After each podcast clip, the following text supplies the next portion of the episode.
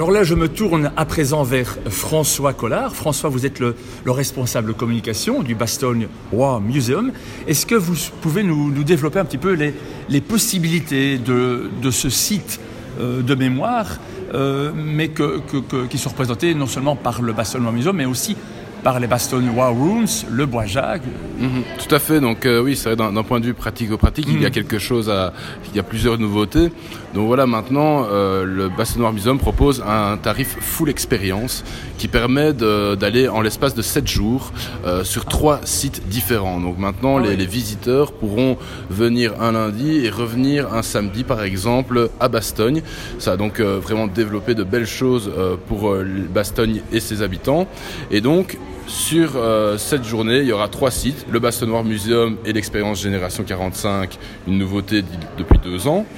Le champ de bataille du Bois Jacques que l'on peut faire avec une application mobile de réalité augmentée. Le Bois Jacques, c'est donc un véritable bois euh, dans lequel, avec euh, son smartphone et une application qui est mise à notre disposition, on est en immersion.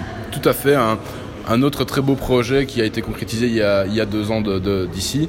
Et, et, en effet, c'était une manière pour nous de garder ce bois intact sans dénaturer euh, l'endroit et en, en, profitant des technologies qu'on nous offre euh, à l'heure actuelle.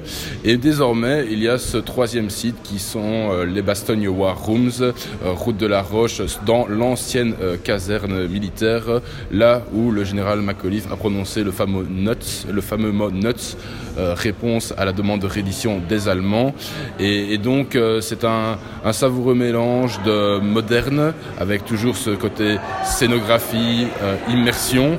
Et on reste dans l'endroit vraiment qui est encore dans son jus, avec euh, un côté très brut, où là on se retrouve dans les caves telles qu'elles étaient il y a maintenant presque 80, 80 ans, et on se base sur la fameuse journée du 22 décembre 1944, jour où le général McAuliffe a répondu non aux Allemands. Alors juste euh, avant de terminer cette interview, euh, les informations pratico-pratiques, notamment le prix du billet et tout ce qu'on peut... C'est sur le site internet de C'est bien sûr sur le site internet du bastonnoirmuseum.be et euh, c'est très simple, en termes d'ouverture, on est ouvert tous les jours. Merci François Collard. Avec plaisir.